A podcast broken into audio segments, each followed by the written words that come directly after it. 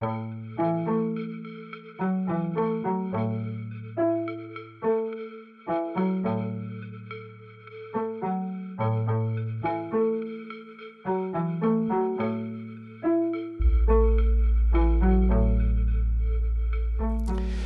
Bonjour et merci de nous euh, rejoindre pour cette rencontre du festival Jardin d'hiver dans cette euh, forme donc euh, atypique, sans public, mais avec deux écrivaines que je vais interroger sur la thématique que vous venez de, voir, un autre regard sur la fin de vie.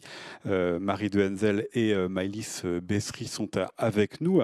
Marie de Henzel, vous êtes psychologue et écrivaine, engagée dans les problématiques de fin de vie. Vous vous êtes exprimée à plusieurs reprises euh, tout au long de cette dernière année sur euh, le sort réservé aux plus âgés durant cette pandémie. Vous avez fait paraître aux éditions euh, Plomb l'adieu interdit qui rend compte de cela et dans lequel on retrouve d'ailleurs ces euh, tribunes euh, parues euh, dans le Figaro et dans Le Monde. C'est un livre qui s'inscrit et qui décrit ce qui se passe dans l'actualité puisque vous avez suivi les effets et l'impact de certaines des mesures sanitaires sur les personnes vulnérables, les familles et leurs soignants. C'est vraiment le trois groupes de personnes que vous racontez dans l'adieu interdit autour de cette question de l'adieu qui a été euh, impossible, où les personnes n'ont pas, dû, n'ont pas pu dire au revoir à euh, leurs proches et des proches qui n'ont pas pu euh, parfois assister aux funérailles. C'est aussi la question des rites et qu'est-ce que cela devient quand les rites ne sont plus possibles, que vous posez dans ce livre. On aura l'occasion d'y revenir avec vous et avec vous, Maëlys Bessery, vous êtes avec nous ici euh, au Champ Libre, productrice euh, radio, et vous êtes l'autrice euh, d'un premier roman, Le Tiers-Temps, qui a été récompensé par le prix Goncourt du premier roman. Vous y racontez les derniers mois du plus français des Irlandais, du maître de la langue et de l'absurde, comme le présentait une émission de radio l'année de ses 80 ans, le lauréat du prix Nobel qu'il n'est pas allé chercher, et l'auteur entre autres de En attendant Godot l'écrivain Samuel Beckett. Vous le racontez euh, dans ces derniers mois dans une maison de retraite parisienne à qui vous avez justement emprunté euh, le titre euh, Le tiers temps. L'écrivain y a résidé en conservant en grande partie ses capacités intellectuelles et cognitives, mais en perdant en autonomie. Vous avez fait de ces derniers mois un, roman qui oscille entre la réalité et votre imaginaire, un roman qui euh, oscille entre euh, le corps qui lâche et les souvenirs qui sont euh, ravivés, puisque c'est aussi des morceaux de vie que vous nous racontez, les morceaux de vie dans cette maison de retraite et les morceaux de vie de la vie de Samuel Beckett. Et j'aimerais justement que l'on commence par cela, que vous nous disiez pourquoi ce sont ces derniers mois de juillet à décembre 1989 que vous avez choisi de mettre en roman? Ce qui m'intéressait, c'était aussi de raconter la vieillesse et d'imaginer que en commençant euh, justement par les derniers jours, par la fin, euh, il pouvait y avoir comme ça une mémoire qui revient par fragments. J'aimais bien l'idée du désordre de la mémoire. Euh, je, trouvais que c'était finalement assez, aussi une, manière créative d'appréhender aussi la langue, les souvenirs, que de justement les avoir par bribes, que la sensibilité du vieil homme était aussi quelque chose un peu à fleur de peau, que cette fin de vie ravivait une, une sorte d'humanité qui finalement euh, définissait toutes les autres. Il y avait une, sorte comme ça de beauté de la vieillesse qui est souvent euh, racontée euh, exclusivement comme un naufrage, alors que, en tout cas, moi, mon expérience, c'est aussi un âge de la vie extrêmement touchant, où justement euh, l'approche de la mort euh, rend tout, tout ce qui est dit finalement sensible. Et donc j'aimais cette sensibilité, même si parfois la mémoire se perd, même si parfois les idées vont d'une association à une autre. J'aimais cette idée d'une parole sensible, d'un retour sur l'ensemble de la vie de l'ensemble de l'existence. Il parle notamment évidemment de sa mère, de sa femme, de ses amis, notamment avec James Joyce, l'auteur d'un Ulysse. Voilà, et j'aimais l'idée que tout ça pouvait remonter de manière pas simplement triste, mais aussi de manière extrêmement euh, ludique et joyeuse, qu'il y avait une sorte de deuxième vie dans le fait de la revivre par la mémoire, dans cette solitude de la maison de retraite, qui est une solitude accompagnée. Avec quel matériau d'ailleurs vous avez écrit euh, ce roman? Qu'est-ce que vous aviez qui pouvait vous euh, indiquer ce qu'il pensait, ce qu'il vivait dans ces derniers mois de sa vie? J'avais pas tellement envie de le savoir. C'est vraiment un roman, c'est une fiction, c'est-à-dire qu'il est assez clair dès le début que Samuel Beckett devient Sam et qu'il devient un personnage. Et c'est d'ailleurs ce qui m'amusait dans l'entreprise finalement de ce roman que d'imaginer qu'il se retrouvait comme l'un de ces personnages au théâtre, c'est-à-dire un vieux monsieur qui décline, qui attend sa fin, mais qu'il le faisait avec une sorte de jouissance de celui qui a déjà pensé à cette question-là toute sa vie euh, qui, a beaucoup, écrit sur cette question, qui en a beaucoup ri et qui finalement euh, vit ce moment-là avec une sorte d'excitation de l'observateur, de l'observateur qu'est l'écrivain, euh, avec comme ça les sens aiguisés, regardant les autres au même titre que lui, en se disant bon bah voilà, cette fois moi aussi. Il y a pensé, avez-vous dit, puis ça va nous permettre dans un instant de faire le lien avec Marie de Henzel, mais est-ce que ce qu'il a vécu correspondait à ce qu'il avait pensé, ce qu'il avait envisagé? Alors, je ne sais pas vraiment euh, ce qu'il pensait. Hein, donc, euh, ce qu'il a vécu intimement, personne n'y a accès. C'est d'ailleurs là la liberté d'écrire, surtout la particularité à la première personne. Voilà. ce que je voulais dire. Pour moi, c'était surtout une expérience empathique que d'écrire euh, un personnage à la place d'un vieux monsieur et de me mettre moi à la place d'un autre qui était si différent et dont j'avais envie de raconter l'histoire. C'était une expérience complètement empathique que d'imaginer cet âge-là à la première personne. Après, euh, on connaît de Beckett euh, ce qu'il y a dans la grande biographie de James Knowlson, notamment, qui est la biographie qu'il a autorisée de référence, mais il y a aussi ses lettres, ses correspondances qui nous renseigne un peu sur cette période, mais très rapidement, il a écrit de moins en moins.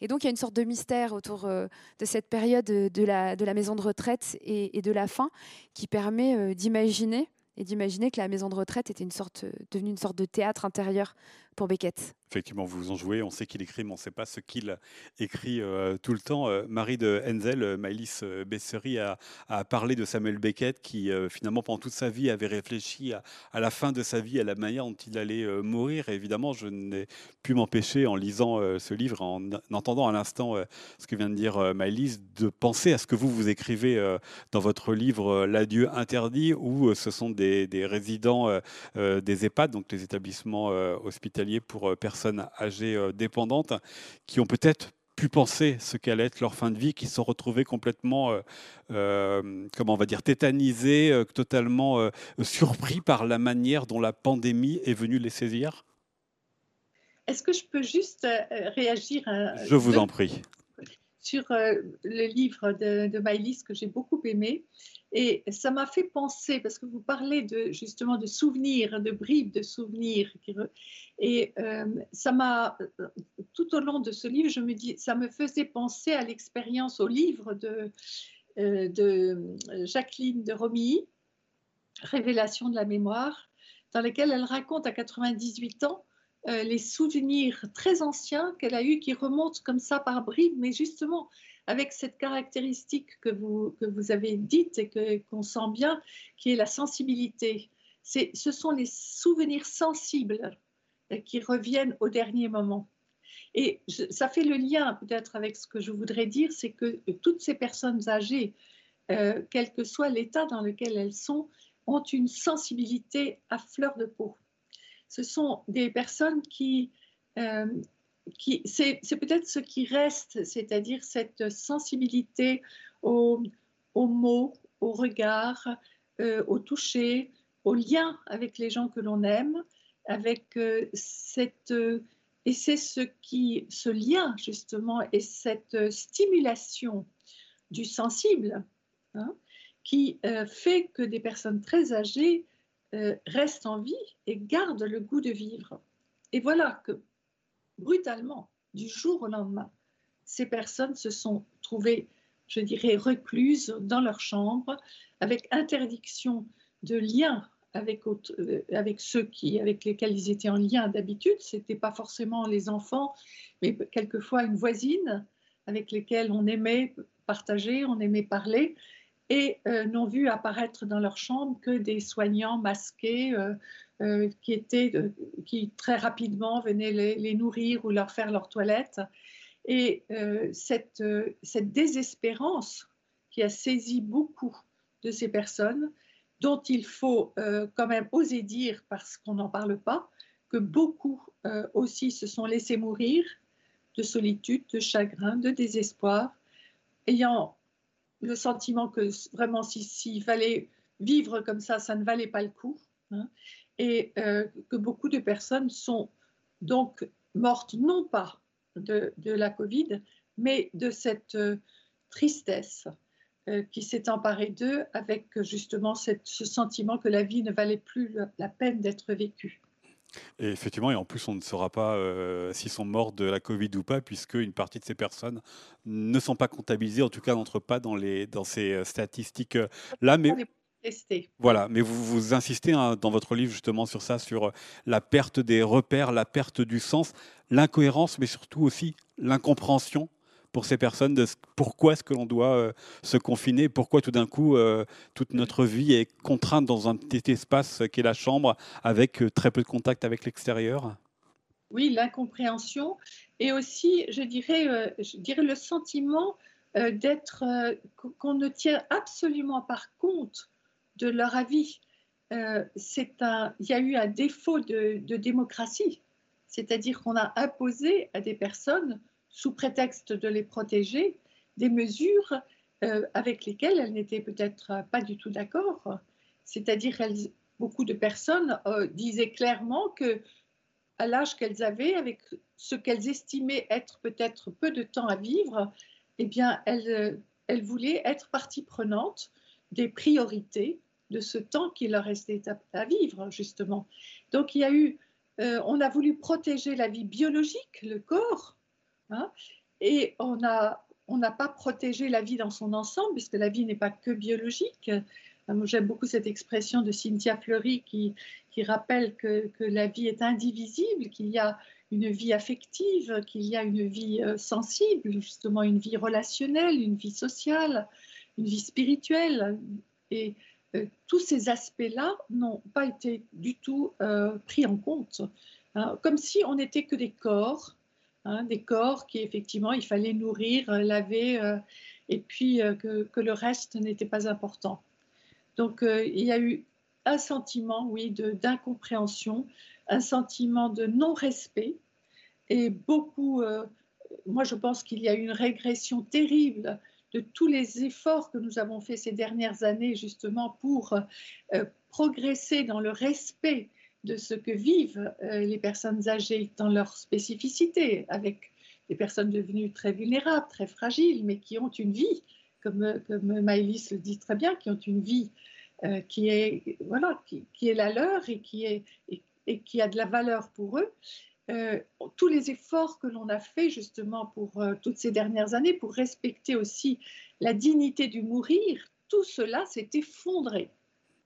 S'est effondré euh, alors, bien sûr, il y a eu, euh, on ne peut pas non plus généraliser, il y a eu des endroits dans lesquels des soignants euh, créatifs, ingénieux ont essayé d'apporter le plus de vie possible, hein, mais il y a aussi tous les endroits dans lesquels ça n'a pas été possible. C'est la question du risque aussi, hein, là, que vous êtes en train, finalement, sans dire le mot, mais que enfin, vous êtes en train de, tourner autour et qui est aussi présente dans votre livre Marie de Wenzel, c'est qu'on a dénié le droit à ces personnes de prendre des risques pour elles-mêmes? Oui, oui, parce que euh, c'était, je, je, veux dire que on est, il y a une chose, par exemple, que je, que je n'ai absolument pas compris, c'est pourquoi est-ce qu'on permettait à des inconnus d'entrer dans une chambre masquée, gantée, euh, équipée, et que l'on interdisait à des proches d'arriver dans la chambre avec les mêmes, je dirais, les mêmes protections. Ça, alors, juste pour préciser euh, à ceux qui nous regardent, c'est ce qui s'est passé notamment lors du premier déconfinement et que vous racontez. Des bénévoles ou des professionnels comme les coiffeurs pouvaient rentrer, mais pas les familles. Voilà. Alors, des inconnus pouvaient rentrer équipés, et puis les familles, non.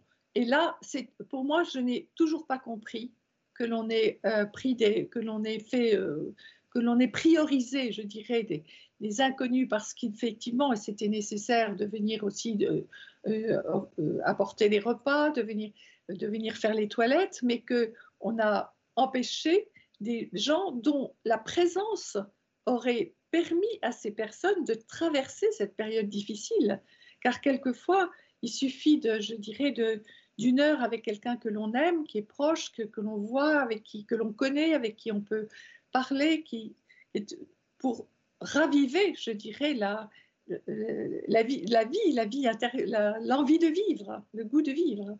L'envie de vivre, avez-vous dit euh, Marie de Henzel, euh, Maëlys Bessery, euh, il en est question aussi dans votre roman Le tiers-temps à propos de Samuel Beckett. il prend le risque de sortir, il a ce goût encore de la vie, il a encore ses relations, une partie de ses relations avec l'extérieur, qu'il entretient, qu'il entretient malgré le personnel ou avec la complicité du personnel de la maison de retraite? Alors là, cet élan vital dont parle Marie de Henzel, chez Beckett, c'est même radical chez lui, parce que lui, c'est un kamikaze lui, ce qu'il aime, c'est un fougueux.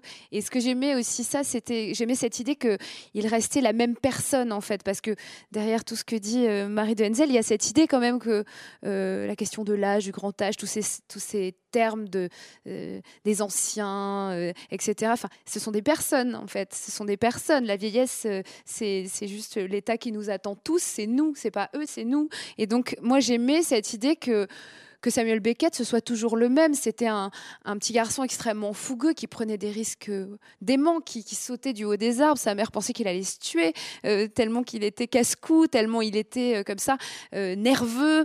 C'était un, joueur de cricket, un joueur de rugby, quelqu'un qui était très sportif, très physique et, et, très vif, très rapide. Et donc, il est toujours ça. En tout cas, il se vit toujours comme ça. Et pourtant, c'est un monsieur coincé dans un corps de vieux monsieur, mais lui, à l'intérieur, il est toujours le même.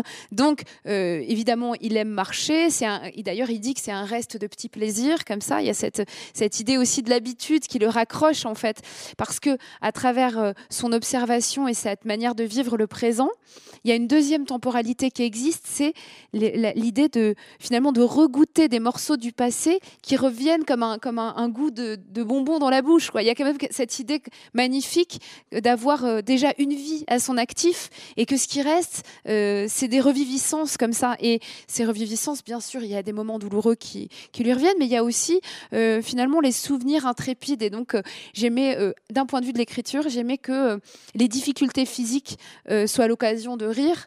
il reste quand même le grand écrivain qu'il est.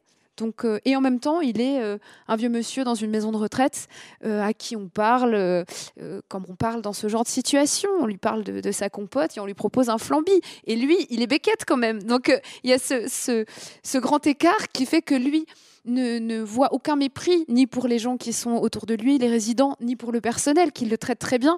Mais ça le fait beaucoup rire parce qu'il y a une sorte de grand écart entre le monde intérieur, comme ça, de Beckett et la situation banale ordinaire euh, de la fin de vie, qui est ce qui nous attend tous, et qu'il traverse avec une sorte de, de justement d'un comportement extrêmement humble comme ça et je trouvais ça beau finalement. Mais il a cette chance d'avoir des ressources intérieures très fortes qui lui font supporter. une volonté aussi hein, parce que effectivement vous avez parlé de la, promenade le fait de se lever. Alors certes il y a parfois des tests d'équilibre pour euh, jauger et juger où est-ce qu'il en est que vous décrivez de manière assez euh, drôle euh, de temps à autre. Mais tant qu'il le peut il va faire les choses sans l'aide et il demande à ne pas être aidé par le personnel alors, il y a cette volonté d'indépendance et en même temps, il y a un regard sur soi qui est qu'il est comme un spectateur au théâtre. Il se dit, alors, il se regarde lui-même au microscope en regardant les autres et il se dit, euh, bah ça y est, c'est moi l'animal euh, euh, en train d'être scruté ou c'est moi la créature ou c'est moi Victor de l'Aveyron. c'est voilà, il y, a, un côté créature comme ça. Et lui, il s'en réjouit. Hein. Il regarde ses bras comme si c'était pas à lui. Il regarde et en même temps, tout ce corps-là. il a traversé euh, justement, euh, c'est l'idée de l'Odyssée aussi. Hein. Il a traversé la mer, il a traversé, il vient d'Irlande. Il, y, a cette terre aussi, cette insularité qui remonte, ce tempérament. Et puis, euh, je pense qu'il y a aussi l'idée qu'il est dans un laboratoire de la vieillesse, quoi. C'est-à-dire que la structure institutionnelle, il a des, est une expérience en soi de solitude, euh, alors là, c'est un confinement. Hein. La chambre, lui, en plus, n'est pas un animal sociable, ça on le sait. Donc il se confine encore plus, c'est-à-dire qu'il reste dans sa chambre, il ne partage pas ses repas avec les autres mais en même temps, on sent qu'il a plaisir à avoir les gens autour. Donc il y a quand même cette promiscuité des murs qui le gêne un peu parce qu'il entend ses voisins, il entend cette voisine un peu bruyante. Le gêne un peu, qui le gêne un peu. Comment est-ce qu'il appelle sa voisine de chambre qui est La doyenne mitoyenne. Ouais, encore c'est gentil. Hein. Il y a la vieille bique, il y a tout un vocabulaire euh, comme ça qui passe pour la décrire parce qu'elle fait trop de bruit. Mais ça lui plaît parce qu'en même temps c'est vivant. Voilà, il y a cette idée de vie autour de lui et en même temps on sent qu'il est toujours un peu aussi victime d'une violence institutionnelle qui n'est pas due aux gens qui sont très bienveillants autour de lui, mais qui est dû à la structure elle-même, au fait d'avoir son corps confié à des étrangers, de ne pas avoir le choix des mains qui sont posées sur lui. Et euh, finalement, il vit ça, euh, il s'en défend avec euh, un dialogue intérieur très fort qui sublime tout ça. Il y a cette manière de, de, transcender une situation qu'on sent quand même complexe, mais il y a aussi, je pense, cette idée que on se regarde presque d'en haut comme si c'était pas tout à fait soi. Et c'est ça que j'aimais chez Beckett, cette, capacité à, regarder euh, de manière lucide euh, son corps, les dégradations, mais aussi euh, à avoir une capacité à se rattacher à tout le reste, à la vie, à ces questions universelles que sont celles de, de, la vie et de la mort, de la fin. Et ce que c'est aussi que d'être le seul vivant des gens qu'on a aimés et connus, parce que je pense que la question de la fin de vie, c'est aussi celle-là celle de demeurer, surtout quand on a un vieil homme qui n'a pas eu d'enfant, ce qui a été son cas. Il y a la question de la solitude, mais pas la solitude du moment, la solitude existentielle. Marie de Henzel, alors là, il y a évidemment beaucoup de questions par rapport à ce que vient de dire euh, Maëlys euh, et notamment le fait que l'histoire de Samuel Beckett, c'est en 1989. Je reprends peut-être les termes euh, de laboratoire, ou le fait que des mains étrangères viennent toucher notre corps, et quelle est notre volonté, qu'est-ce que l'on peut dire 30 ans plus tard, 32 ans plus tard Est-ce que finalement les propos que vient de tenir Maëlys Bessry sont toujours d'actualité pour vous? Voulez dire que cette violence institutionnelle. Oui, je n'osais pas le dire, mais oui. Oui, bien sûr, bien sûr, elle existe. C'est un. Mais alors, il y a effectivement dans les chez les personnes âgées, euh, c'est intéressant parce qu'il y a des personnes qui, euh, qui la vivent très mal, cette violence institutionnelle, qui refusent finalement cette euh, perte d'autonomie, qui refusent de confier leur corps aux mains des autres, qui refusent de ne plus pouvoir faire ce que l'on faisait avant. Et c'est vrai qu'on observe souvent chez ces personnes un, repli sur soi, une, une, désespérance, une, il, y a une, il y a une vieillesse, euh, il faut le dire, il y a une vieillesse qui est euh, tourmentée, qui est à cause de cette non-acceptation quand même de la, de la diminution physique, qui ne veut pas dire diminution justement, vous l'avez bien dit, du reste, c'est-à-dire la curiosité d'esprit, la jeunesse du cœur, l'envie, la vitalité, l'envie de... Euh, mais, et puis vous avez des personnes qui ont trouvé en elles-mêmes la clé, qui est, c'est-à-dire euh, au fond de, c'est un mot très un peu banal, très très fourre-tout à la mode, lâcher prise, mais qui, qui, a une vraie réalité chez les personnes âgées, c'est-à-dire de accepter ce qui est et de confier son, corps aux mains des autres et de, le faire avec grâce. Et c'est vrai que quand euh, les soignants disent eux-mêmes que quand une personne très âgée confie son corps, il y a dans cet abandon euh, gracieux quelque chose qui, les, qui fait appel en, chez eux à ce qu'il y a de plus humain et de plus, euh, et de plus empathique. C'est-à-dire qu'on met toute son humanité dans ses mains quand on sent que quelqu'un euh, finalement est très vulnérable et s'abandonne. Alors qu'une personne qui, euh, qui, est agressive, qui ne, qui ne supporte pas qu'on la touche, c'est une personne qui va générer peu à peu une certaine violence en retour, dont les, les soignants d'ailleurs sont même pas conscients souvent. Hein.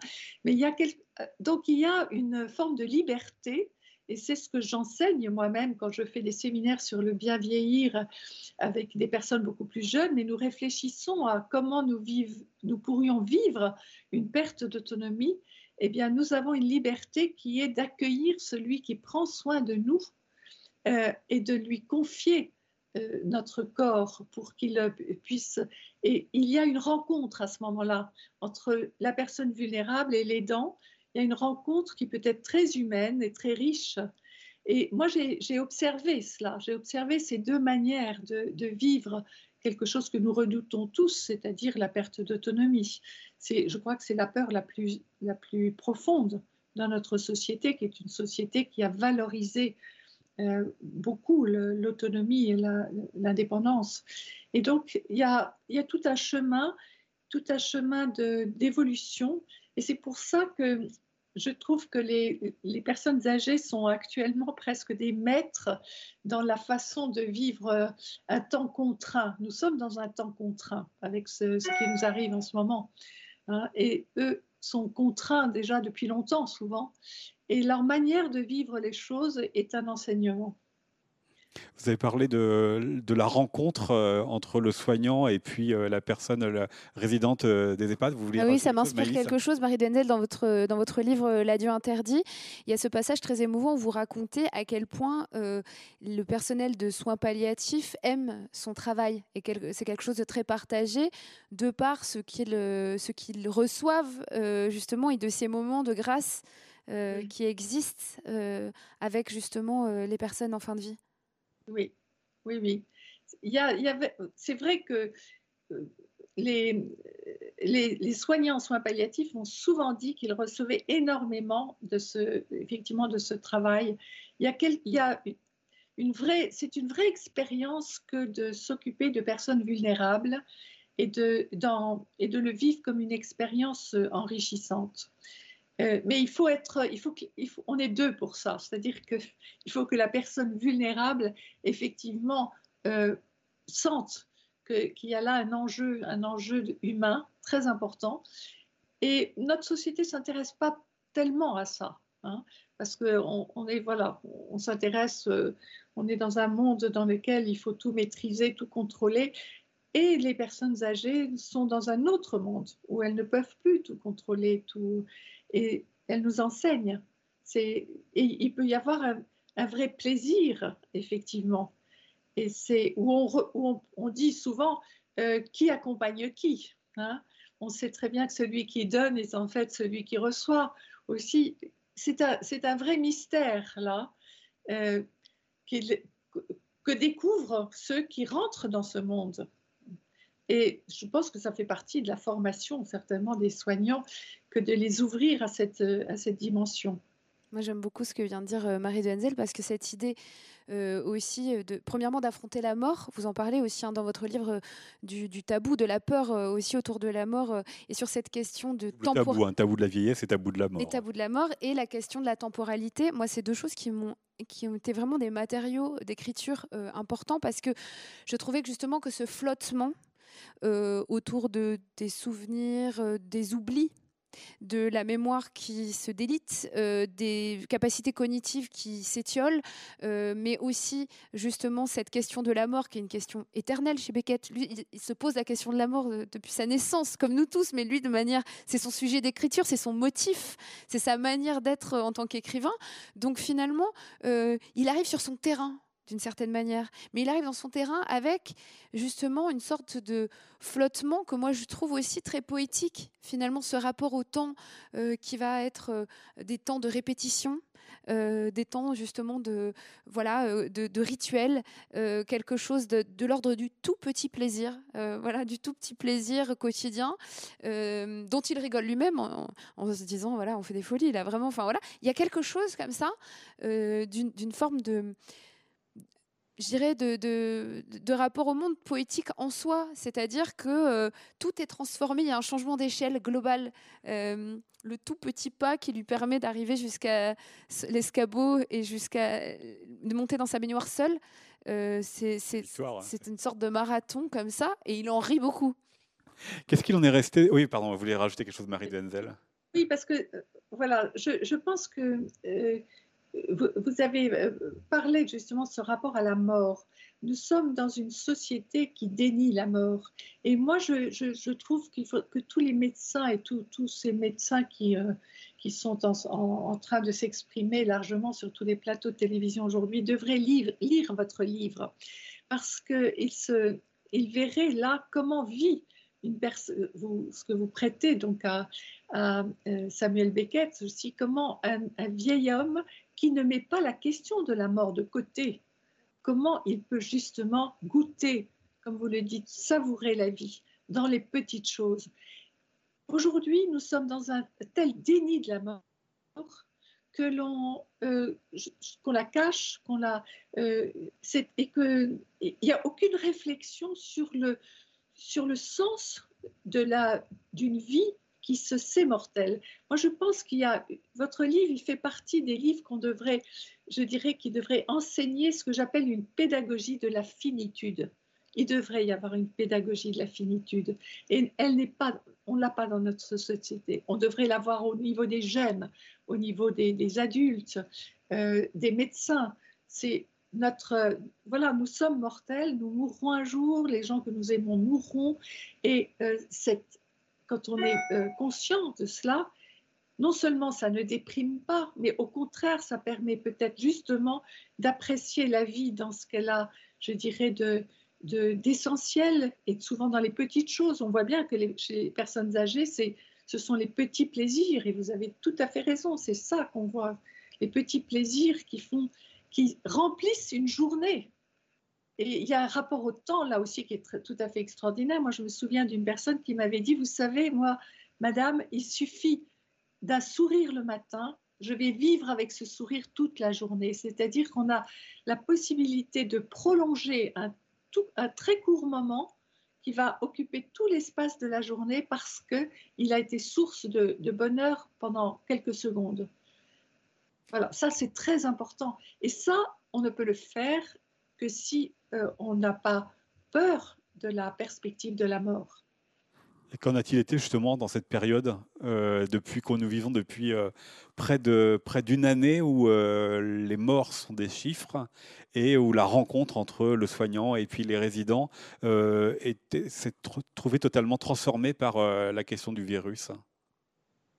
Oui, ben je, je, pense que je pense que ça révèle, en tout cas, cette période révèle notre rapport, un rapport à la mort qui est un rapport qui est, qui est vraiment pathologique. C'est-à-dire que on est, euh, moi je dis dans une formule que j'ai eue dans mes, dans mes tribunes, la société est thanatophobe et mortifère, elle a peur de la mort et elle porte la mort du coup.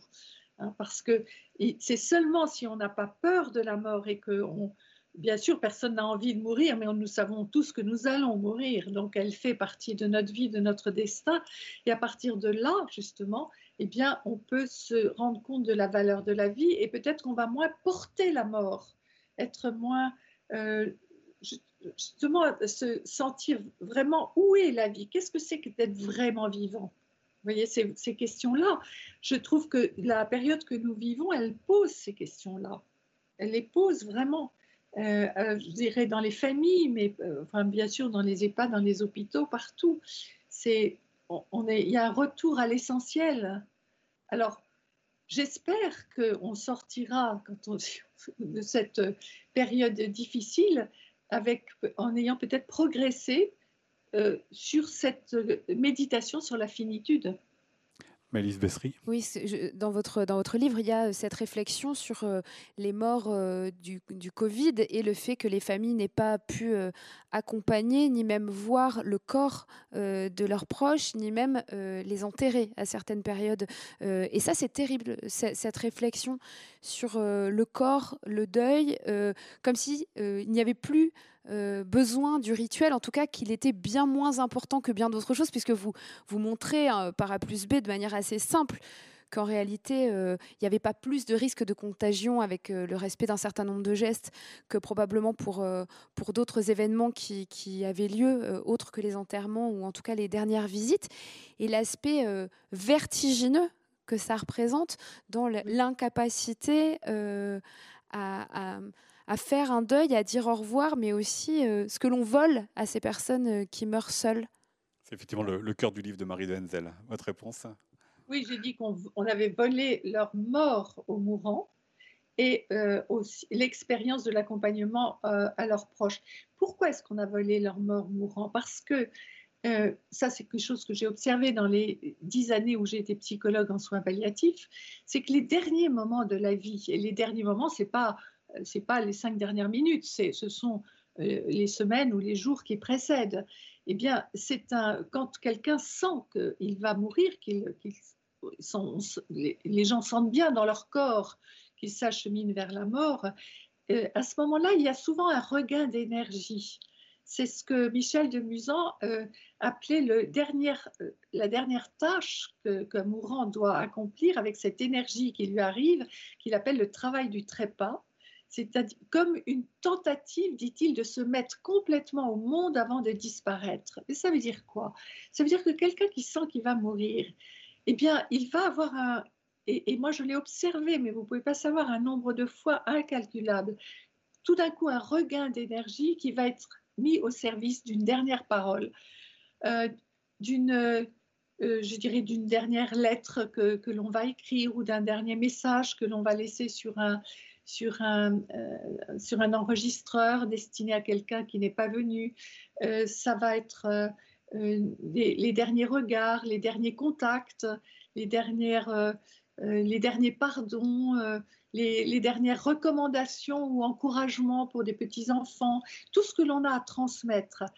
Tout cela, c'est quelque chose qui se vit dans les derniers moments et qui n'a pas été possible là. Donc ces personnes seules qui n'ont pas pu, parce que les proches n'étaient pas là, euh, je dirais, effectuer ce travail, sont, euh, on peut imaginer, on peut, quand on imagine ça, quand on imagine cette solitude et cette impossibilité d'aller au bout, d'accomplir sa vie, vraiment, on imagine la, le chagrin et le désespoir que ça a dû être. Et les proches aussi, qui n'ont pas pu participer à ce rituel, parce que c'est un, si, nous acceptons la mort dans nos vies, c'est bien parce qu'il y a ces rituels, ce rituel de l'accompagnement, ce rituel de l'au revoir, dire au revoir à quelqu'un, ce rituel de l'adieu au visage, aussi constater la mort. On sait que c'est très difficile de faire son deuil quand on n'a pas pu faire cela, de se réunir autour du cercueil en famille, euh, de pouvoir... Euh, et puis d'assister à, des, euh, à, des, funérailles dignes de ce nom, c'est-à-dire où on peut se, réunir à plusieurs, je dirais, euh, euh, rendre hommage. Eh bien, tout cela n'a pas eu lieu. Et tout cela, aujourd'hui, génère, et là aussi, personne n'en parle, génère des dépressions qui sont liées à des deuils impossibles à faire on parle beaucoup en ce moment du nombre de, gens qui sont dans, les consultations de psychologie, des gens déprimés, mais combien de personnes parmi ces gens déprimés sont des personnes qui ont perdu un proche et qui n'ont pas pu lui dire au revoir? Vous voyez, on, ne fait pas le lien. C'est là, c'est pour ça que c'est si, euh, si grave de ne pas réaliser que ce qui s'est passé là ne doit plus se reproduire. Est-ce que c'était évitable lors du premier confinement, lors des premiers mois où on était pris de vitesse et surpris et, face à un inconnu qui était euh, la vie de ce virus Eh bien, je vais vous répondre oui. Parce que dans mon livre, j'ai deux, deux grands chapitres. Quand la peur a raison de l'humain et quand l'humain a raison de la peur avec les mêmes consignes. Et je vous rappelle qu'il n'y avait aucun fondement juridique à ces interdictions avec les mêmes consignes sanitaires. Vous avez des gens qui ont fermé les EHPAD, qui ont été extrêmement stricts et inhumains. Et puis vous avez des personnes qui ont contourné euh, les, mesures, qui ont cherché tous les moyens de permettre à quelqu'un de venir quand même. Donc il y a, on voit bien qu'il y a des gens chez qui l'éthique et le sens de l'humain a été plus fort que la peur. Vous avez raconté cette scène dans votre livre magnifique euh, de cette directrice d'EHPAD qui laisse une, une femme enlacer sa mère euh, alors qu'elle est censée rester à un mètre. Oui, exactement. Et cette, et cette directrice que j'ai eue au téléphone m'a dit, je me suis culpabilisée longtemps et puis maintenant je sais que j'ai eu raison. J'ai eu raison de suivre les élans de mon cœur et euh, je ne pouvais pas empêcher cela. Donc il y, a, et, il y a eu foule de soignants et de, responsables d'EHPAD qui ont, qui ont su, euh, je dirais, suivre leur, euh, leur, sens humain, leur sens éthique, hein. et puis d'autres, malheureusement, qui, ont, qui ont été submergés par la peur. Et c'est vrai que euh, au début, il n'y avait pas de masque, il n'y avait pas de, c'était, c'est vrai que c'était très difficile, c'était au début. Mais moi, je, vraiment, je, j'ai beaucoup de, d'estime, de reconnaissance et de, pour tous ces soignants qui, ont, qui se sont ingéniés à, euh, tout en, respectant quand même le maximum les, les, mesures euh, destinées à protéger, sont, ont trouvé le moyen quand même, je dirais, de, d'enfreindre ces consignes. Mais pas simple, hein, parce qu'effectivement, il y a tout un, cœur du livre qui est sur les, sur les soignants, entre euh, les directives de l'État, les directives des agences régionales de santé, parfois des groupes euh, propriétaires des EHPAD, et puis de l'autre côté, les demandes des familles, et le temps dont les soignants, tout simplement, pouvaient euh, avoir pour réfléchir. Pas simple de trouver le juste milieu, pas simple de se dire qu'on va enfreindre ici ou là, on va s'arranger en tous les cas avec des directives, parce qu'on trouve que c'est important et qu'il faut laisser la famille accéder aux, membres qui va décéder prochainement. Non, ce n'est pas simple. Je, ne dis pas que c'est simple, mais j'ai montré que certains l'avaient fait. Voilà, j'ai donné des exemples hein, que certains l'avaient fait et que et voilà, je pense que il faut. C'est vraiment quelque chose qui, ce sont, je dirais, des sentinelles d'humanité. Je les ai nommés comme ça.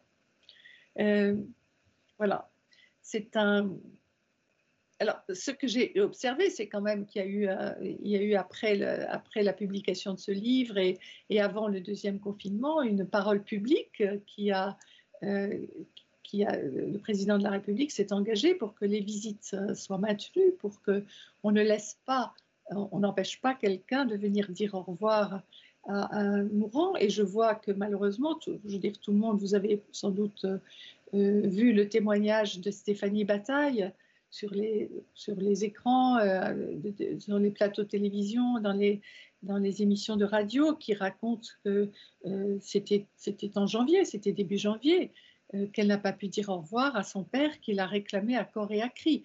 Donc là, quand j'ai entendu ce témoignage, je me suis dit, alors zut, on n'a on a donc pas tenu compte de ce, qui, de ce que j'avais dénoncé et que puisqu'on on a l'impression d'une régression, qu'on revient en arrière.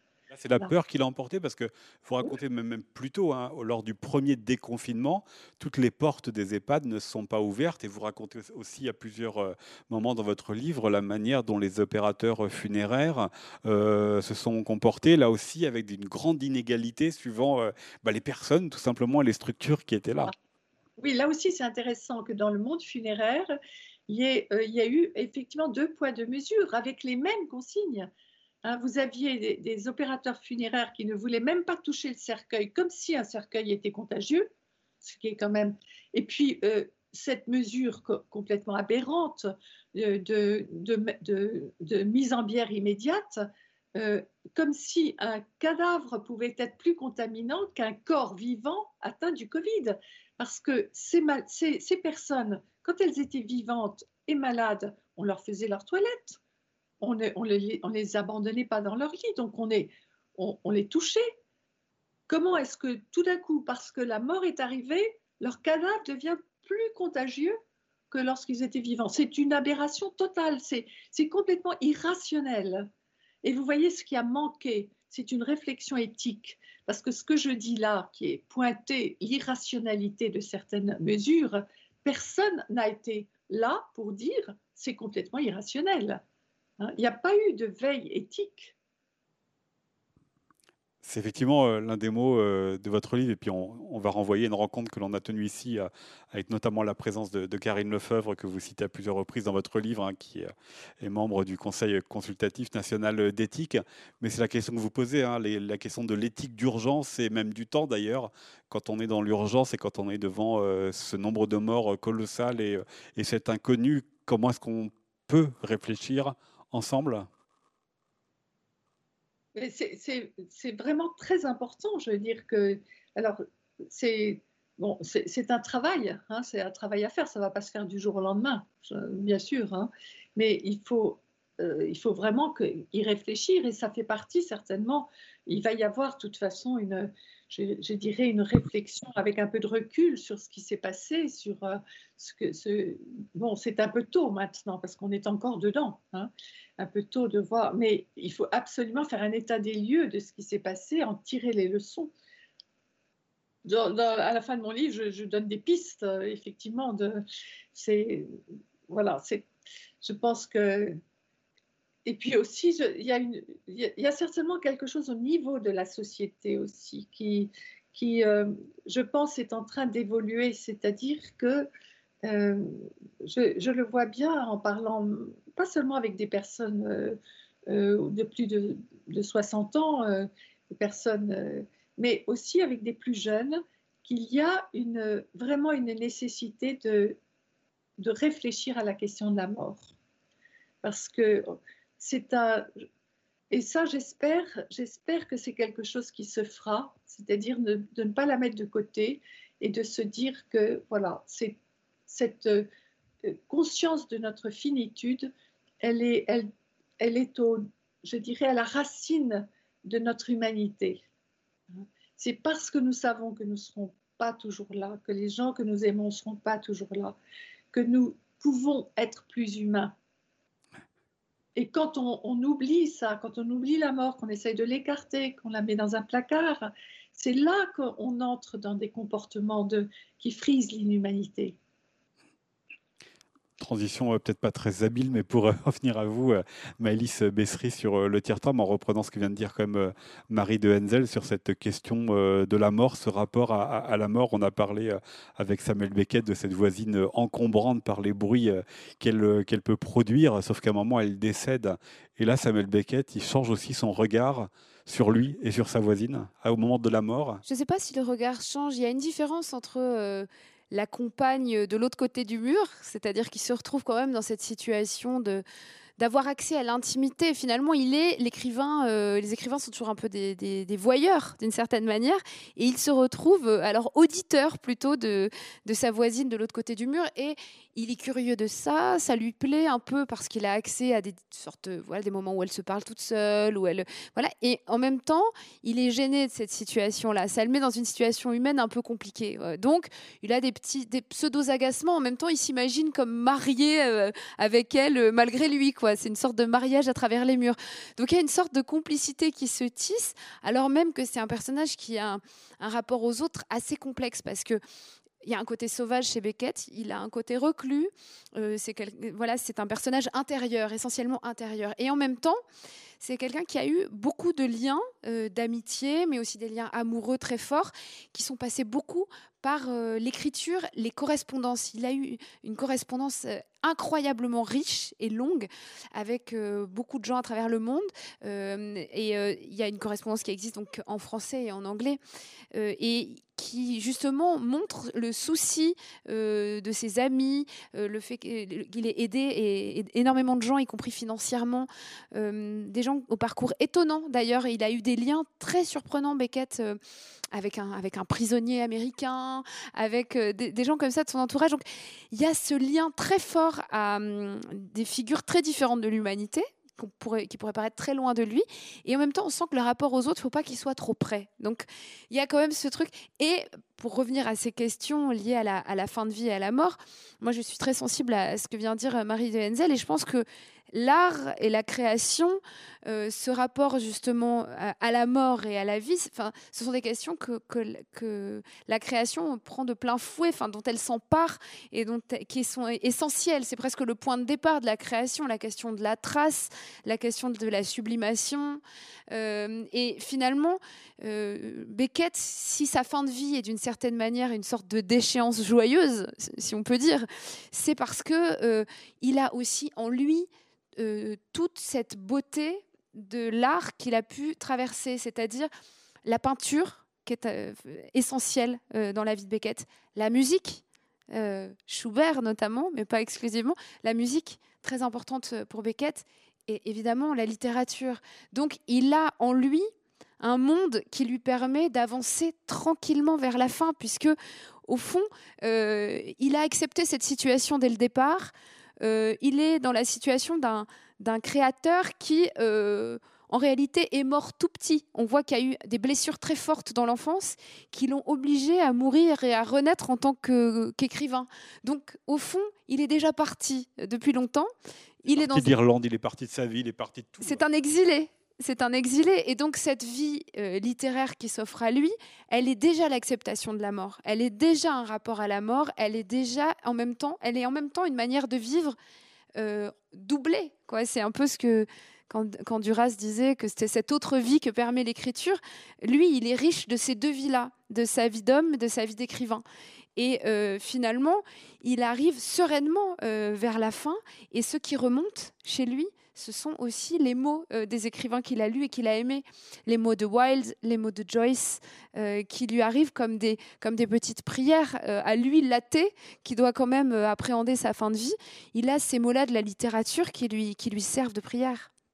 Je propose de nous lire un, extrait de votre livre Le tiers-temps, que l'on entende aussi votre langue, parce que c'était aussi sans doute l'un des défis, écrire sur Samuel Beckett, tout en trouvant votre propre langue, ne pas être écrasé par ce monstre littéraire-là.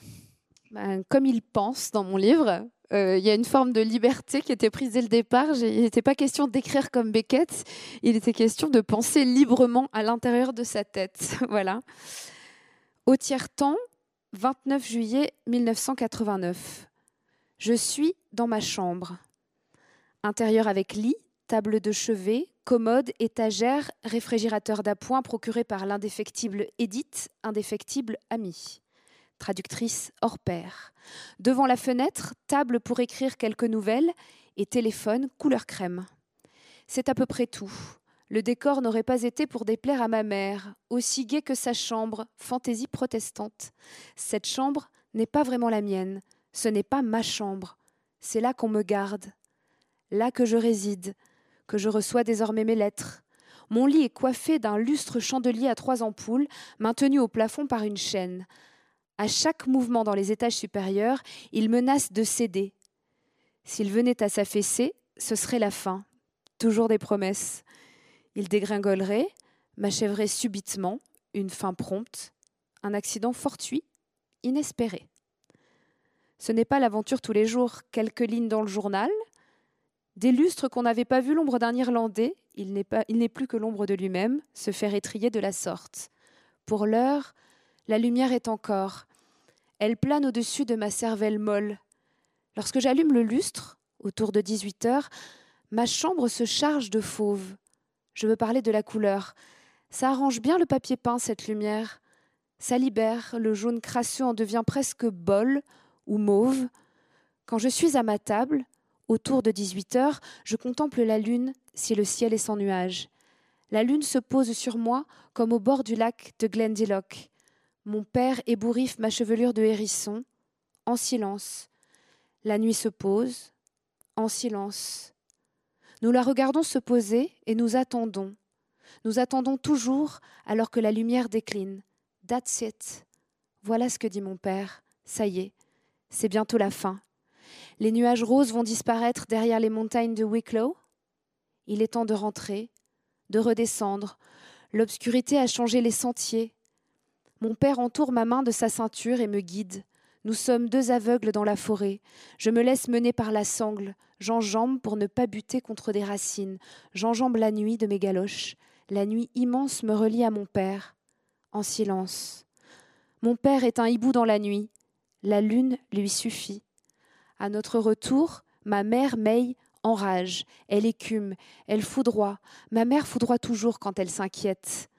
Quelques minutes avant, avant que ça ne soit la nuit au bord du lac de Glendilloch, avant que la lune ne se pose, May se tait. Silence heureux, silence qui précède le tonnerre. Ce soir, la lune est rousse. J'ai mal à la jambe. Je me penche sur ma table pour regarder la lune rousse, la lune miel. Je suis dans la chambre de Joyce.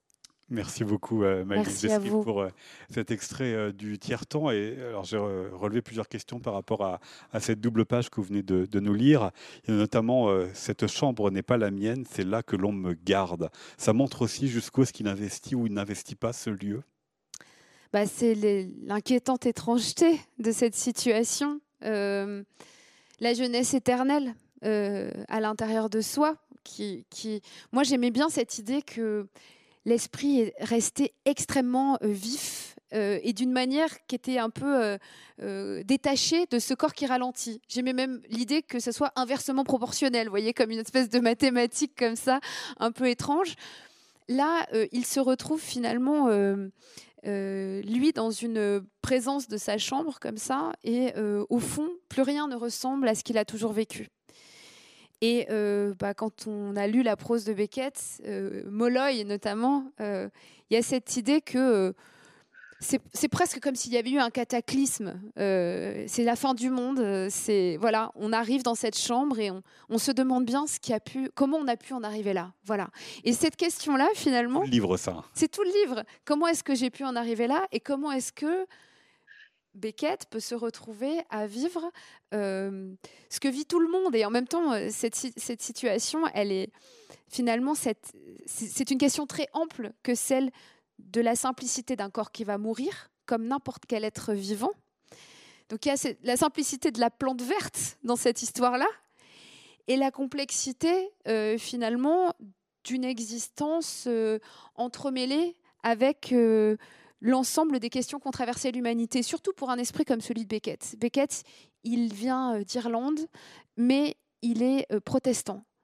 Donc, il est déjà un pays majoritairement, dans un pays, dans un pays catholique. Donc, il vient d'une minorité, euh, une, minorité qui a vécu justement en tant que minorité dans cette Irlande-là. il a voyagé à travers le monde. Il a vécu à Londres. Il a vécu en partie en Allemagne. Il a vécu en France la plus grande partie de sa vie. Euh, donc, il y a eu un voyage euh, vers d'autres langues, la découverte de nouvelles cultures et d'autres vies à l'intérieur de la sienne. De même qu'il va prendre un coup de couteau. 1938 déjà à Paris, qui l'emmène déjà à l'hôpital, l'hôpital Brossé. Absolument, qui va changer sa vie aussi. Donc c'est comme s'il était, euh, il y avait eu mort et résurrection plusieurs fois pour Beckett. Voilà. Donc finalement, dans cette chambre-là, à travers la question de la chambre, il se pose deux questions. Premièrement, la question de la chambre originelle, mais la question, donc euh, une question finalement psychanalytique vertigineuse, notamment la chambre originelle de l'écriture. Quand la guerre a été finie, il est rentré chez lui en Irlande. Il n'avait pas vu sa mère depuis six ans. Sa mère avec qui il a eu des rapports très compliqués. Quand il, s'est battu très longtemps contre euh, justement des, démons intérieurs qui l'ont rongé. Et Beckett, finalement, dans cette chambre, dans la chambre de sa mère, découvre euh, à une sorte de révélation, de vision. Euh, et ça, il l'a raconté. Hein. Il se dit que finalement, il va écrire avec ça, qu'il va arrêter d'essayer de se battre contre ces démons, mais qu'il va les utiliser pour écrire. Et donc la chambre, là, le retour à la chambre, cette nouvelle chambre-là, il se dit, c'est la chambre de quoi finalement? Voilà. Mais en même temps, il n'y a pas de tristesse parce que tous les scénarios sont possibles. Peut-être que je vais mourir de ça, du chandelier sur la tête, peut-être que je vais mourir d'autre chose, mais ça n'est pas c'est appréhendé avec une, sorte, une grande sagesse en fait. Il y a une grande acceptation de cette condition-là. Et en même temps, l'idée de la chambre, euh, finalement, c'est comme s'il se retrouvait à nouveau dans la situation du nourrisson. Donc il y, a comme une boucle comme ça, très béquetienne. Et ça me plaisait de la faire revivre, d'autant plus que la chambre de la maison de retraite, on n'est pas encore dans un EHPAD en 89. Euh, mais quand même, c'est toujours un peu la même chose. C'est quelque chose de très très simple, de très voilà. Et lui, évidemment, hérite son protestantisme à l'intérieur de ça. Marie de Henzel, la question euh, de, la chambre, justement, sur cette dernière année pour euh, ces résidents qui se sont retrouvés complètement euh, cloîtrés. Hein. Certains sont restés très longtemps avec l'impossibilité d'en sortir. Que, quel regard vous avez porté sur, sur cela? Je rappelle, hein, dans le livre de Maëlys Besser, c'est Cette chambre n'est pas la mienne, c'est là que l'on me garde. Et j'ai l'impression que c'est là que l'on me garde. Il a été extrêmement présent ces derniers mois. Oui, c'est ça. Beaucoup de personnes se sont senties euh, en prison. Elles le disent, je suis en prison. Euh, il y a un détail qui m'a été donné, mais j'avais déjà écrit mon livre, mais qui m'a euh, assez terrifiée. L'un de mes amis dont la mère était dans un EHPAD, qui m'a raconté que c'était quand même au printemps et que on interdisait à cette femme d'ouvrir la fenêtre. Et pourquoi? Parce qu'il y avait une crainte euh, de, de, de, suicide. On n'ouvrait pas les fenêtres dans cette EHPAD par peur que les personnes âgées se défenestrent. Et là, j'ai trouvé, ça m'a horrifiée parce que je me suis dit, non seulement les personnes sont cloîtrées dans leur chambre, mais on leur retire même cette liberté que, qui, est une liberté, hein, le fait de, mettre fin à sa vie, qui est euh, donc ces mesures ont été liberticides jusque-là, c'est-à-dire jusqu'à l'impossibilité aussi. Alors bien sûr, euh, il y a eu très très peu de très très peu de suicides de cette façon dans les maisons de retraite, mais que l'on empêche quelqu'un d'ouvrir la fenêtre, de regarder le ciel, de respirer, de, alors que ces personnes ne pouvaient pas sortir. Hein. oui, voilà. Je pense que le, terme de prison, euh, beaucoup de personnes ont vécu ça comme une prison. Il est sûr qu'il y a aussi des personnes, mais elles sont minoritaires quand même, qui, ont, euh, qui ont pu, euh, qui ont une vie intérieure riche, hein, comme Maëlys, je dirais, quand on, quand on lit son livre, on sent que, on sent que évidemment, la, liberté, la liberté d'une personne âgée, c'est une liberté intérieure. Hein. C'est la liberté de voyager dans les, dans les souvenirs, la liberté aussi de, de lire, la liberté de, de laisser flotter sa, sa, sa pensée. De, un, il y a des, heureusement des personnes qui ont eu recours à ces, euh, à ces ressources-là. Même là, pendant ces derniers mois, parce qu'on sait quand même que le contexte très angoissant aussi peut empêcher certaines personnes justement euh, de trouver ces échappatoires-là. Oui, mais il y en a qui ont, il y en a qui l'ont, mais elles sont très minoritaires. Et si elles ont pu, c'est aussi parce qu'elles ont euh, en amont, hein, bien en amont, cultivé une vie intérieure. Hein. Ce sont des personnes qui, qui déjà ne sortaient pas beaucoup et étaient, je dirais, c'était euh, c'était accommodé d'une, d'une, je dirais, d'un, confinement déjà, un confinement, parce qu'elles ont justement une liberté de, penser, de une liberté euh, euh, de, rêver, de, de, donner beaucoup d'importance à des toutes petites choses, de trouver de la joie dans les tout petits détails. Je veux dire, voilà, mais ce n'est pas tout le monde, ce n'est pas donné à tout le monde, ça. Hein, y a, nous ne sommes pas dans une société qui favorise cela, d'ailleurs. C'est pour ça que dans l'expérience de vieillir, dans le, je dirais, l'apprentissage de la vieillesse, parce que moi je suis quand même là-dedans, hein, avec les séminaires que je fais, j'attire beaucoup l'attention sur la nécessité de nourrir sa vie intérieure, c'est-à-dire vraiment de, trouver une liberté intérieure, parce que voilà, nous, allons, de par l'âge, euh, je parle pour ma génération, moi je suis la génération d'après-guerre, de, de, par notre âge, nous allons de toute façon vers un temps de plus en plus contraint. Et donc, c'est nécessaire de trouver cette liberté intérieure que, que Beckett avait. Et puis, euh, à la fin de l'extrait que vous venez de nous lire, euh, Maëlys euh, Bessery, pardon, apparaît évidemment le nom de James Joyce, parce que c'est aussi une histoire d'amitié qui traverse votre livre, qui revient à plusieurs reprises quand Beckett à Paris reçoit ce coup de couteau. James Joyce. Et là, dans l'hôpital, ils ont ça aussi en commun, deux Irlandais, deux écrivains qui sont hors de leur pays je ne sais pas si on peut parler d'amitié dans ce qu'il est. Il y a un décalage de génération. Il y a un décalage de génération. Euh, Beckett va, être, va faire partie, à un moment donné, va être présenté par Thomas McGreevy, qui est, euh, euh, qui est devenu un grand critique d'art, ensuite en Irlande. il le présente à Joyce, quand, puisqu'ils se retrouvent tous à Paris. Et Joyce vit dans ce qu'on appelle l'Odéonie à l'époque, donc dans les années 20. Il rencontre effectivement Joyce, qui va repérer tout de suite cet esprit vif de Beckett. Mais Beckett, à l'époque, c'est un écrivain qui qui n'écrit pas. C'est un écrivain qui, qui, n'arrive pas encore à débloquer cette écriture pour des raisons euh, complexes euh, que, voilà, qui, sont, qui apparaissent par bribes dans, le récit aussi. Et euh, donc, il va y avoir ce lien de maître à disciple, je dirais. Beckett va être les yeux de Joyce qui perd la vue euh, qui est très malade des yeux et qui euh, va aimer euh, cette amitié, ce, compagnonnage, mais il va beaucoup utiliser Beckett. Beckett en a conscience. Mais pour lui, Joyce est le maître. Joyce représente c'est un monument absolument inimaginable pour nous, pour les Irlandais. il a été très difficile pour les Irlandais d'écrire après lui. Il y, avait comme, il y a l'ombre de Joyce qui plane. Alors pour ceux qui, comme Beckett, l'ont rencontré, l'ont côtoyé, c'est absolument, euh, voilà, il y a quelque chose de, très pesant. Et finalement, Beckett, c'est quand il va quitter sa langue quand il va quitter l'anglais et l'anglais de Joyce, l'anglais irlandais, euh, qu'il va finalement réussir à, écrire. Euh, même si avant il avait écrit Murphy, il avait écrit voilà un petit peu en anglais, mais c'est essentiellement en français que va se faire l'œuvre, notamment parce qu'il y a cette ombre du maître. Mais moi, ce qui me plaisait, c'était l'idée selon laquelle aussi on écrit euh, avec ses maîtres. Il n'y a pas de volonté chez lui de les combattre. il assume cette, euh, cette, cette, émotion en fait euh, de, lecteur euh, et, il devient écrivain parce qu'il a aussi ces mots-là en lui qui l'ont touché. Et c'est vrai que l'idée que les écrivains sont avant tout des lecteurs euh, que euh, finalement c'est à travers euh, la, lecture d'autres qu'ils ont pu faire aviser leur regard aussi d'écrivain me plaisait beaucoup et c'est vrai que c'était aussi cette idée-là d'écrire sur Beckett, c'est-à-dire que d'assumer en fait d'arriver d'entrer en littérature alors même qu'il y a eu tous ces géants avant mais que ça devienne, au lieu de devenir quelque chose de, plombant ou de complexe, que ça soit finalement quelque chose de ludique, quoi. Et pourquoi pas le, mettre en héros du livre et pourquoi pas euh, le, justement euh, jouer avec lui et, finalement l'amener sur son propre terrain.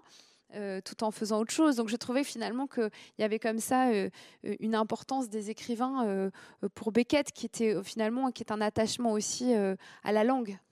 Vous avez raconté au moment de la rencontre avec Joyce qu'il est un écrivain qui n'écrit pas encore. Beckett, et quand on le rencontre dans votre livre, c'est un écrivain qui n'écrit plus vraiment non plus. Hein. Le psychologue note bien, euh, bon, ça se passe bien parce qu'il il écrit tous les jours.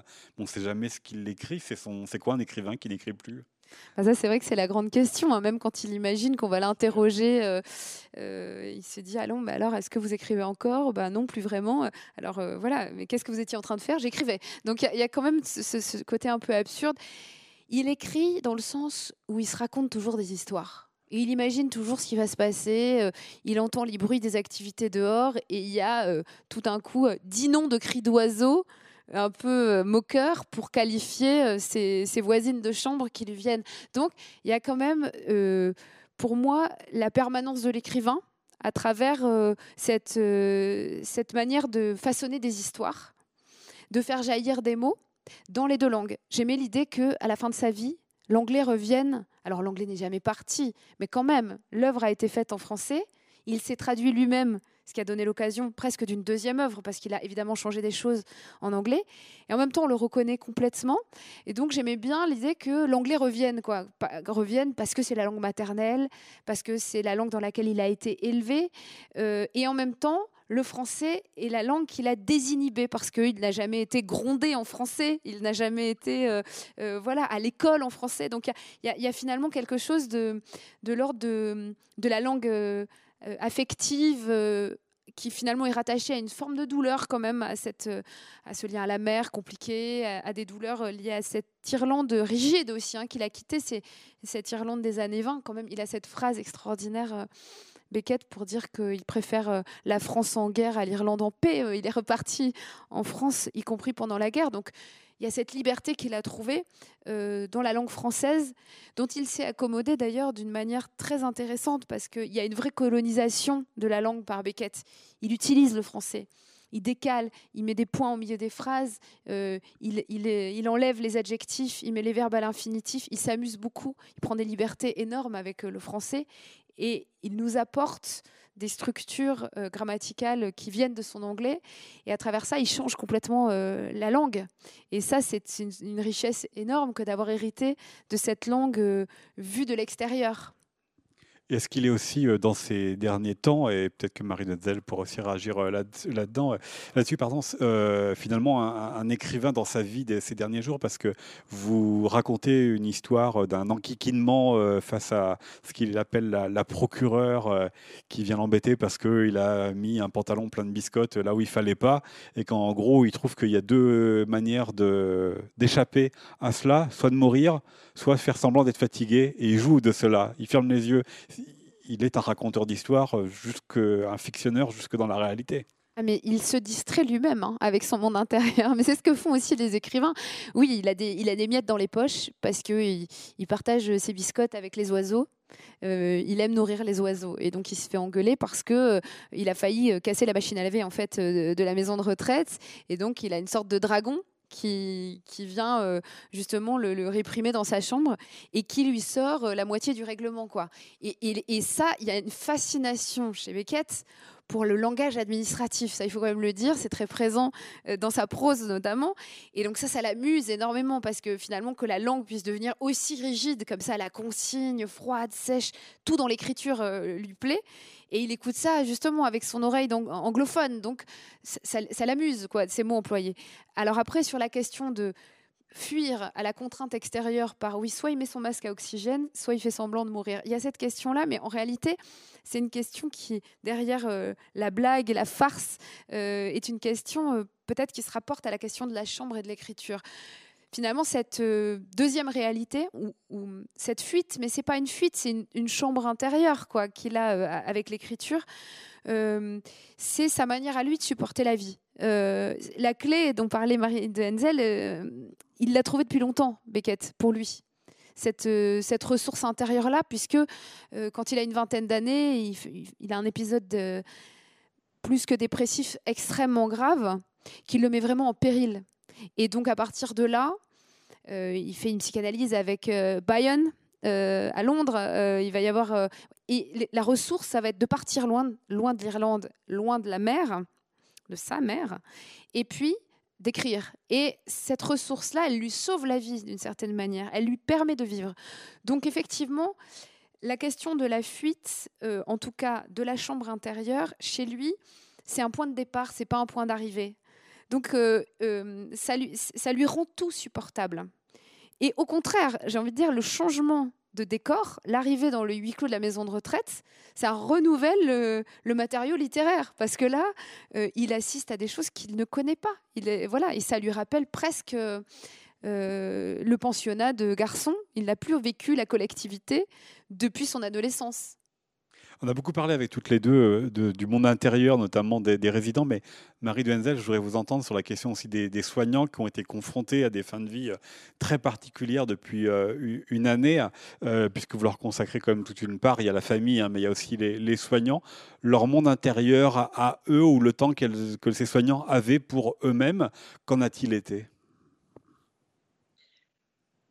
Écoutez, on a essayé pendant le premier confinement de mettre en place un soutien psychologique des soignants, des, plateformes de soutien, et je me suis rendu compte qu'en fait, ils n'avaient pas le temps de faire appel à toutes ces ressources qui ont été offertes, car euh, c'est vrai que euh, ben, c'était, euh, les soignants étaient en guerre. Hein,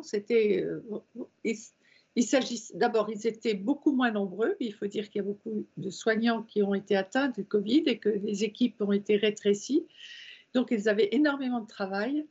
Euh, une, je dirais, cette adaptation, hein, l'adaptation à, un mode de vie euh, complètement différent, avec euh, tout le poids d'une action qui va à l'encontre aussi des valeurs que l'on porte, c'est extrêmement lourd très perturbant.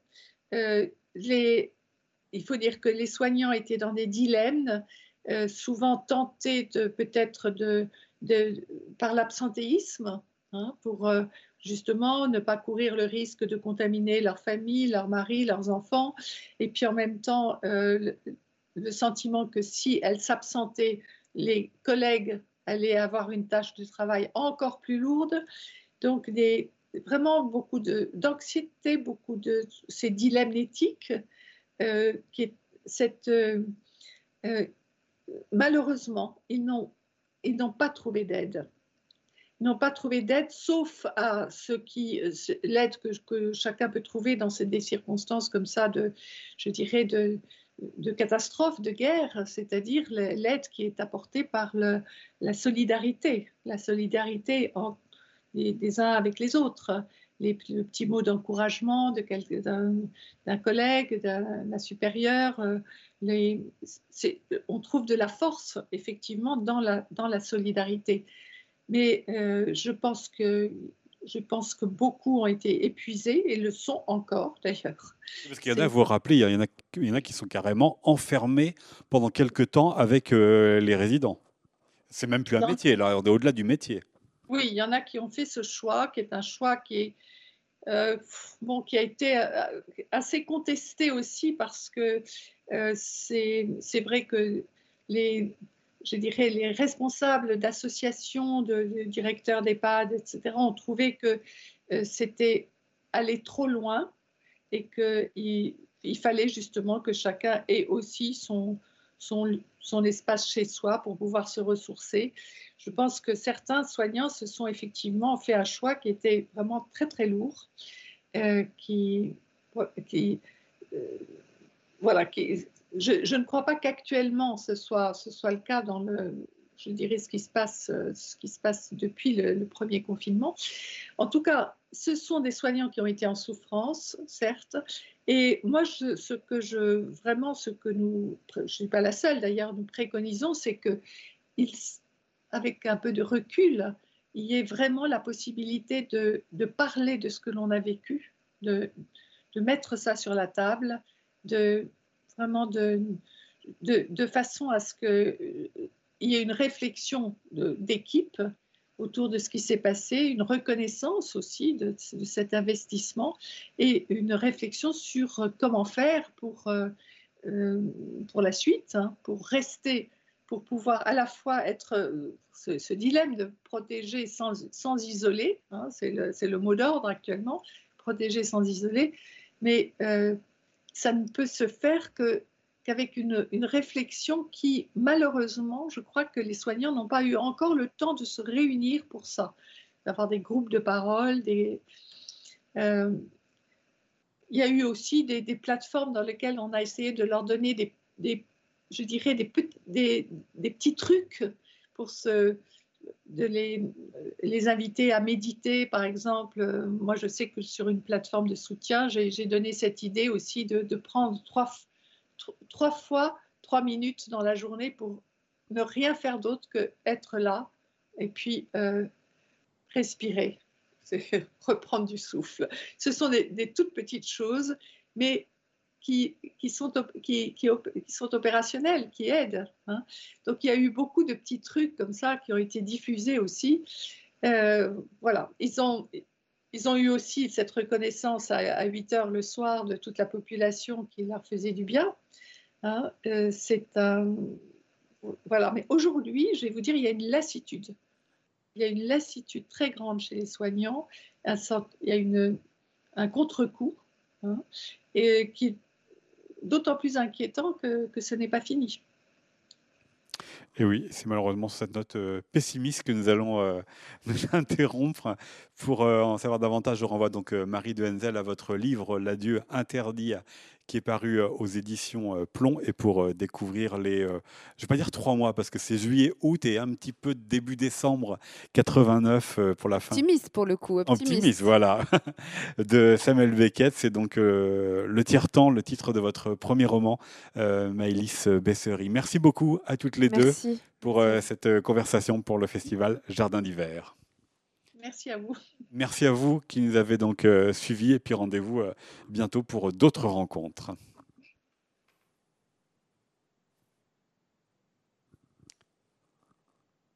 Bon, je pense que c'est terminé, voilà. On est hors, euh, enregistrement. Oui, je pense. Ou même de toute façon, ils couperont, puisque voilà. Ça a été pour vous, Madame Denzel? Ça a, été, ça a été très bien, merci. Je, voulais simplement savoir si je voudrais inviter certaines personnes d'ailleurs dont mon ex-mari qui